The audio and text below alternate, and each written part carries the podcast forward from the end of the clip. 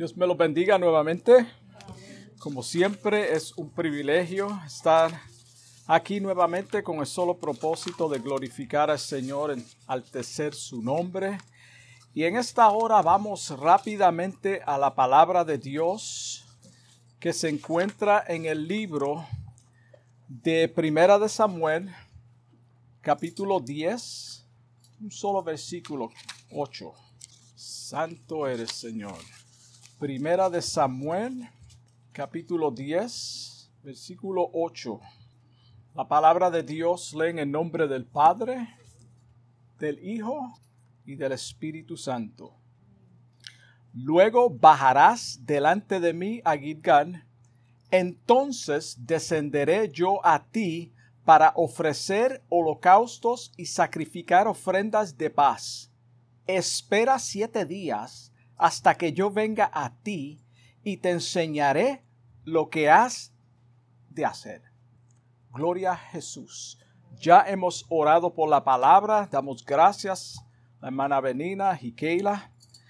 Y nosotros sabemos, o es obvio, que estamos viviendo en una sociedad impaciente donde nadie le gusta esperar por las cosas. Es el tiempo que estamos viviendo. Queremos todo ligero.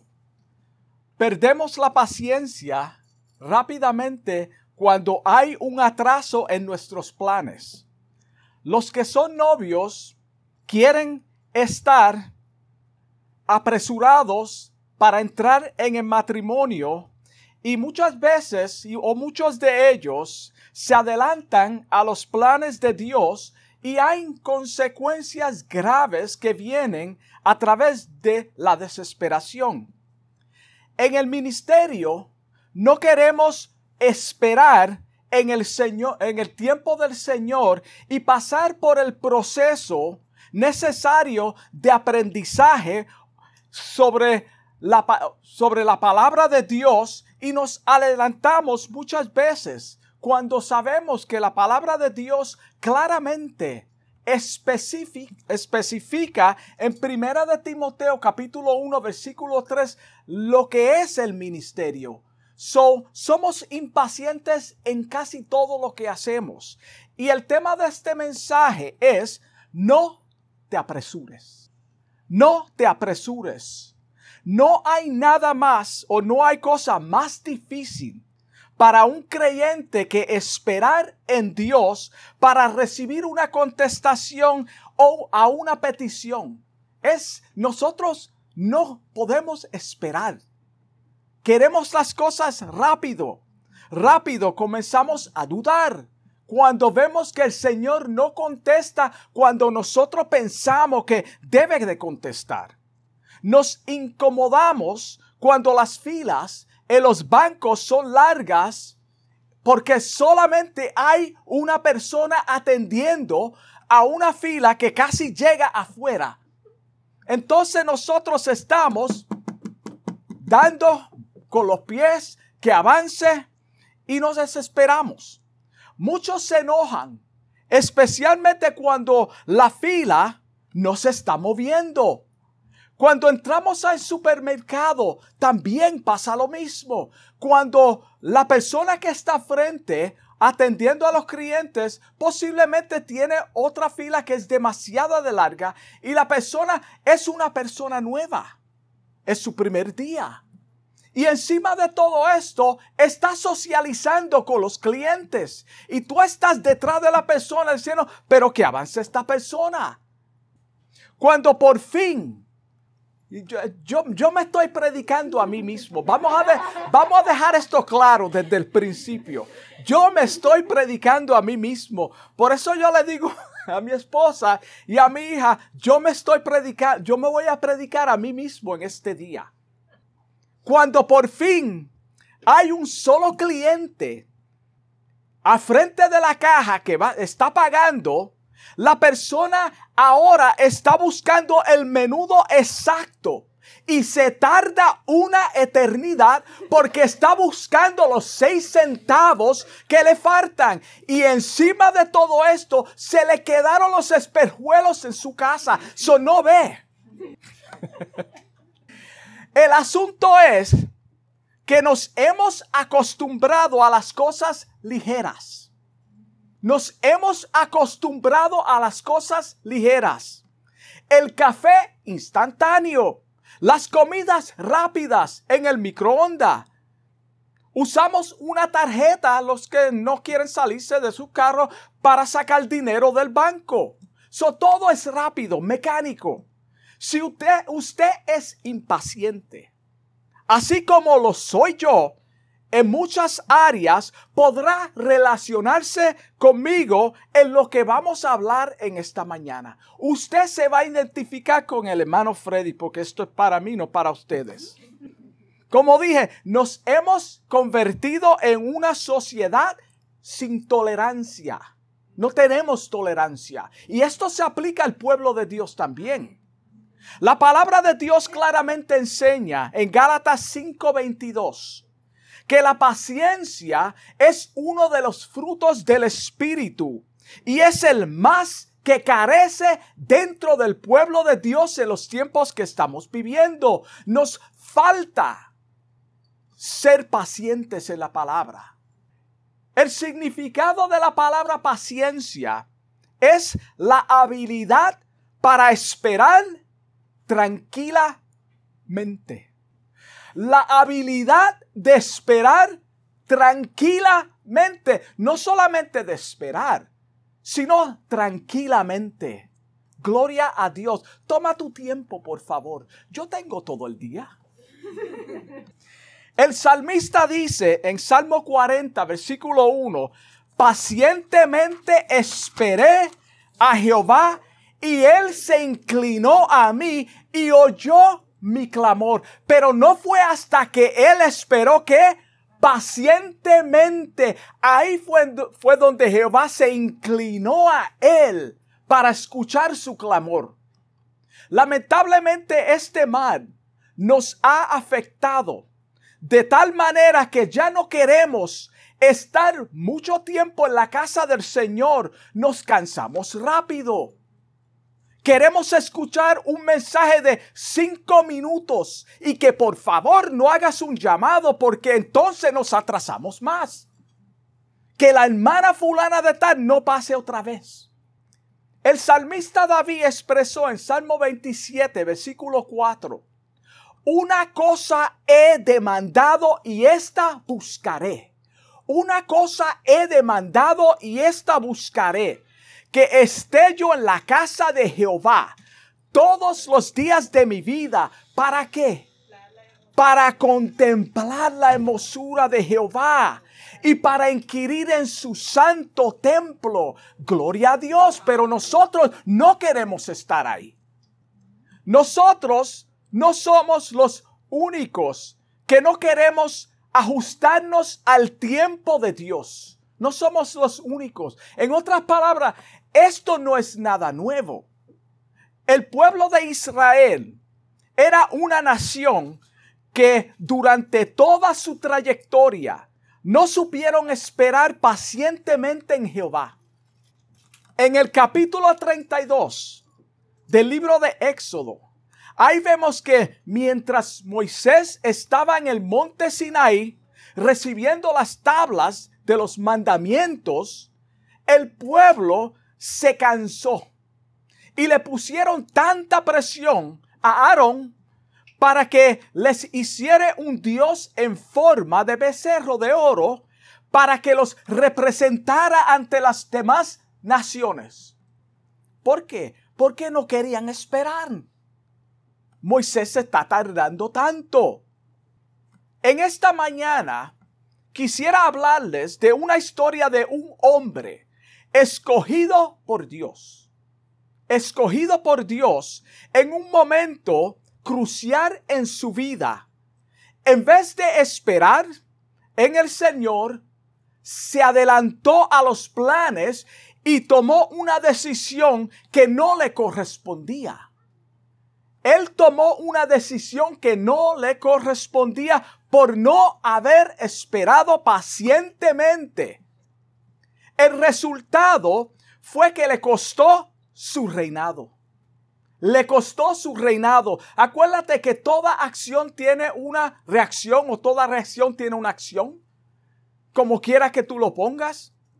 Aunque Saúl fue escogido por Dios para reinar sobre Israel, vemos en él una historia triste que se repite de alguna forma u otra en nuestras vidas. Se repite en nuestras vidas. Esperar por Samuel era una orden importante en su vida. Dios lo estaba probando. Él tenía que ser probado como primer rey de Israel. Por la naturaleza del oficio, los reyes no esperan por nadie.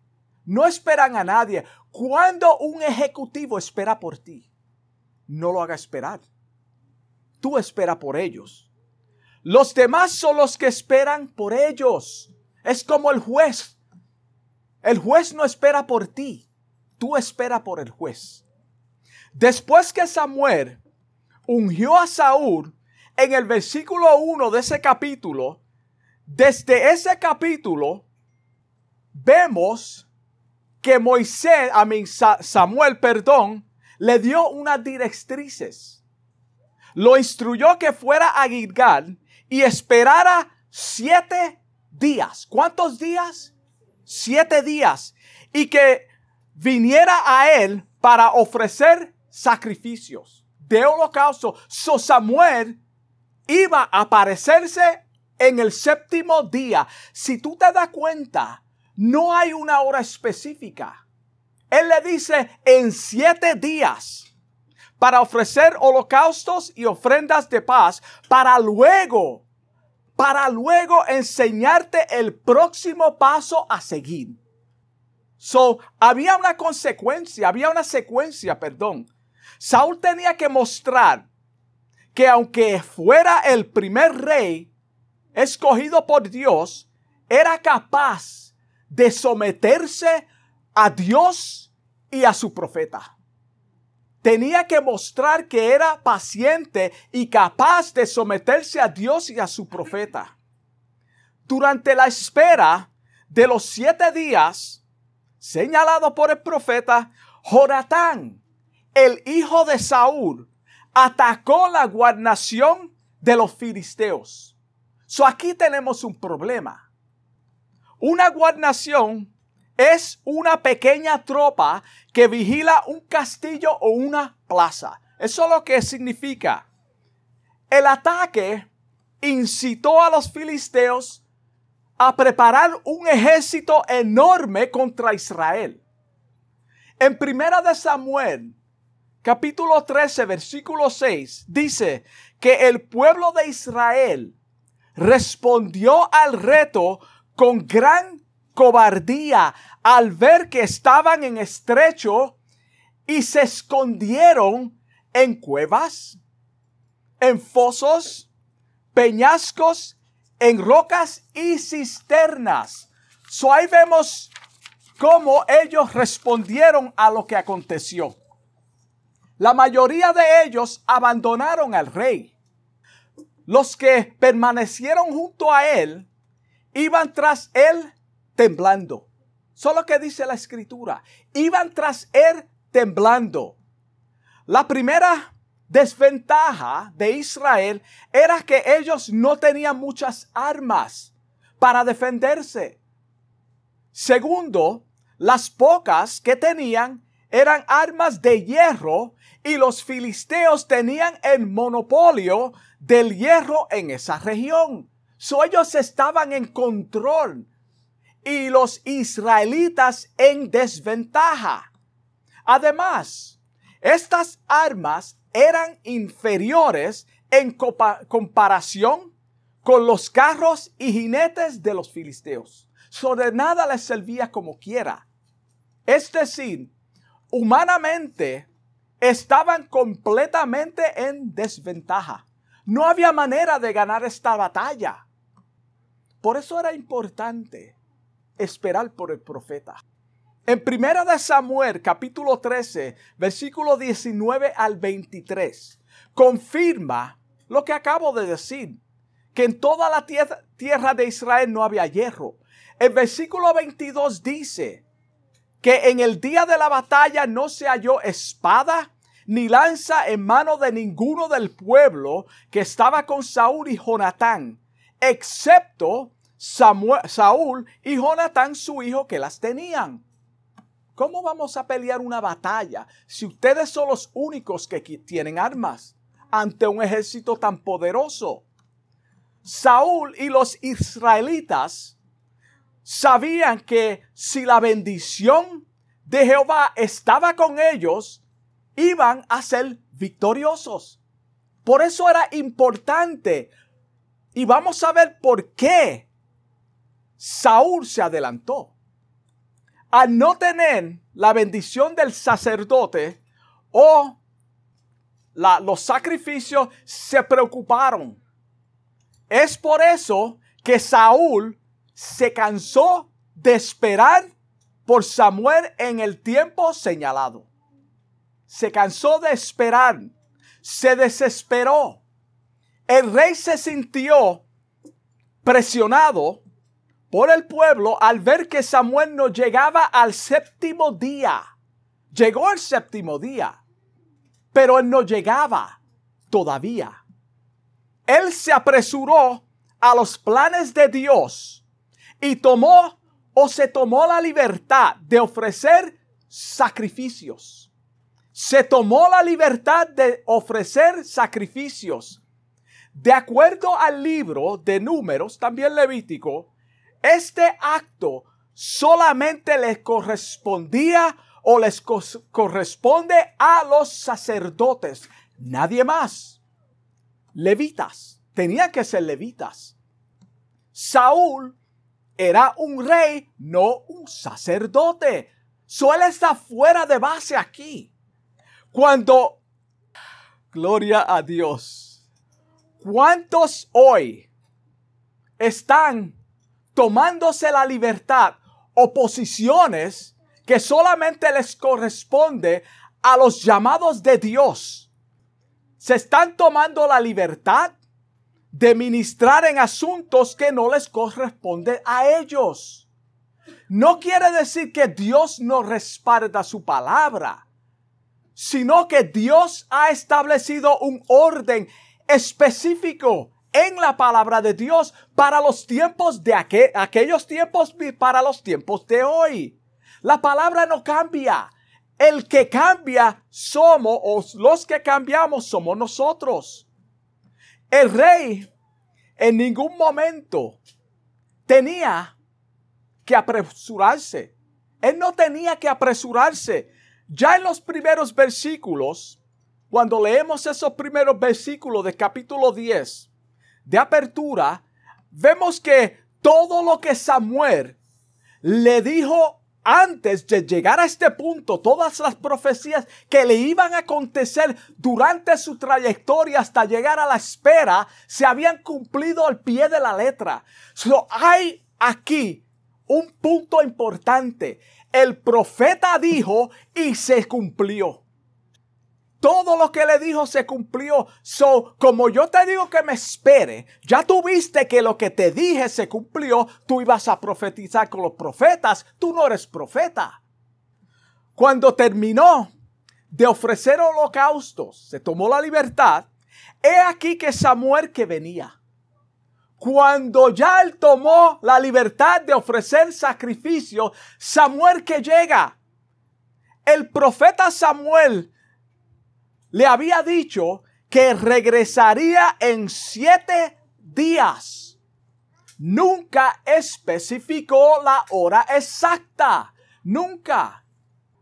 Si yo te digo, te voy a recoger tal día y no te doy una hora exacta o específica, cuando llega ese día y ves que no llego, acuérdate que tengo hasta un segundo antes de que termine el día. ¿Me están siguiendo? Es decir, a las 11 y 59 todavía es el mismo día. Si Dios te dice que espere hasta que Él te dé una hora, hermano, debemos de esperar en el Señor. Esto fue lo que aconteció en, en la historia. Algunos teólogos piensan que faltaba solamente una hora antes de terminar el día. So, él tuvo que esperar todo el día. Hermano, cuando el Señor nos procesa, Él se asegura de que nosotros pasemos la prueba completa. Por eso el libro de Santiago dice que tenemos que resistir, resistir el permanecer. Espera que se cumpla la prueba completa. Entonces es que vemos los resultados. Samuel le dice, ¿qué has hecho? Locamente, tú, tú, has, tú tomaste una libertad que no te corresponde. Saúl inmediatamente hizo lo que haríamos cada uno de nosotros. Le echó la culpa al pueblo. Tenemos que culpar, a alguien. La culpa no es mía. Dice, vi el pueblo que se me desertaba. Le echó la culpa al pueblo. Es culpa de ellos. Vi que se desertaba, pues tuve que hacer algo para impresionar al pueblo y ganarme su apoyo. Yo estoy parafraseando. Tuve que hacer algo para ganármelos, para que no se fueran todos, para que ellos vieran, voy a hacer algo. Esto es precisamente lo que vemos en lo eclesiástico, en las cosas espirituales. Algunos están apartándose de los lugares de la que predican, donde se predica la palabra de Dios, del Señor, que no es adulterada. ¿Por qué? Porque no quieren oír todo lo que va en contra de su doble vida. Todo lo que va en contra de su doble vida, ellos no lo quieren oír. Y eso es lo que se está predicando en los lugares donde se predica la palabra de Dios. Y la gente no quiere eso, no resisten la verdad. Donde la palabra de Dios no es adulterada. Los mensajes son bíblicos, pero no son aceptados. No son aceptados. No los podemos absorber, como dije, son demasiado fuertes. Mi, mi, estilo de doble vida no encaja con lo que se está predicando. A mí me gusta esto. Y tú estás diciendo que eso es malo, pero por la palabra de Dios se, te está probando y las personas no quieren aceptarlo. Déjame diluir un poco el mensaje o el sermón y hablar y no hablar de ciertos temas para complacer a la gente, para que nadie se ofenda. Pues vamos a cambiar el mensaje. Si la gente no quiere oír del pecado en sus vidas, pues vamos a entretenerlos. Vamos todos a brincar y a correr. Vamos a hablar de cómo Dios te va a bendecir con mucho dinero. No, hermano. Proverbios capítulo 23, versículo 23 dice, compra la verdad y no la vendas. Compra la verdad y no la vendas. La sabiduría la enseñanza y la inteligencia. Todo esto es una descripción de quién es el Señor. Saúl también culpó a Samuel por haberse tardado. La culpa es tuya. Como vi que no venías a tiempo, pues me tuve la libertad y hice tu trabajo. Hice tu trabajo. Cuando tomamos decisiones equivocadas y fracasamos, buscamos a quién señalar. Esto se ve desde el principio de la creación en el huerto del Edén. Esto no es nada nuevo. Después tiene el atrevimiento, Saúl, de decir que se esforzó. Yo me esforcé y ofrecí sacrificio a Jehová, sabiendo que este oficio pertenecía, como dije, solamente a los sacerdotes de Dios. Tú tenías que confiar en el Señor. Ya Él te dio las señales. Saúl trató de resolver la situación por sí mismo en vez de esperar en Samuel, que era una representación del Señor de Dios. Asimismo somos muchos de nosotros. ¿Cuántas veces hemos sido impacientes porque no vemos resultados inmediatos? Entonces tomamos decisiones apresuradas que no van de acuerdo a la palabra de Dios y fracasamos la gloria es de Dios. El Señor se glorifica como quiera. A través de su misericordia nos levanta y nos perdona y nos ayuda. Pero no quiere decir que tomamos malas decisiones. Estar quietos en el Señor es parte de nuestra disciplina y proceso. Es parte. Hermano, lo que no te gusta, eso es lo que el Señor te va a dar. Esta es una etapa difícil en la vida de todo creyente donde el Señor prueba nuestra fe para ver si vamos a depender de Él o no. Para ver si vamos a depender de Él o no. Salmo 46, versículo 10 dice, Estad quietos, no te muevas, no hagas nada todo el mundo te está diciendo, no hagas nada. Estad quietos. En otras palabras, no te impacientes y reconoced. Mira, mira lo que está sucediendo aquí. Vamos que ligero. Todo es demasiado rápido. Somos impacientes, no queremos esperar. Y el Señor dice, estad quietos, detente. Sé paciente y reconocer que yo soy Dios. Ese es el asunto en la espera. Reconocer que yo soy Dios. Seré exaltado. Él no está diciendo posiblemente. Él está diciendo espera porque yo voy a ser exaltado. No es quizás. No es tal vez. Es punto sellado. Él lo dijo, yo soy habló. Seré exaltado entre las naciones, exaltado seré en la tierra, seré. Todo esto es seguridad. Todo esto sí va a acontecer. Wow. En algún punto de nuestro caminar con el Señor, todos vamos a enfrentarnos con situaciones donde nuestro carácter será probado donde nuestro carácter será probado. Vendrán momentos difíciles en nuestras vidas donde tendremos que estar quietos. Donde tendremos que estar quietos aunque no veamos resultados. El Señor promete, espera. Eso no quiere decir que el Señor no cumplirá su propósito en ti el hecho de que no veamos lo que nosotros hemos sido prometido, no quiere decir que no lo va a cumplir. Es en su tiempo. Todavía queda un segundo en su reloj para tu vida. Sigue esperando. Sara y Abraham son un ejemplo perfecto de una pareja que no supieron esperar en Jehová Dios y se adelantaron a los planes del Señor al ver que la profecía de traer al, mundo el, el hijo de la promesa no llegaba cuando ellos esperaban. El Señor permitió que él llegara a su vejez. Y ella, que ella pudiera decir, ¿cómo tendré yo placer? ¿Cómo tendré yo placer a mi edad? El Señor esperó ese momento porque Él quiere glorificarse. Es Él. Y sabemos la historia.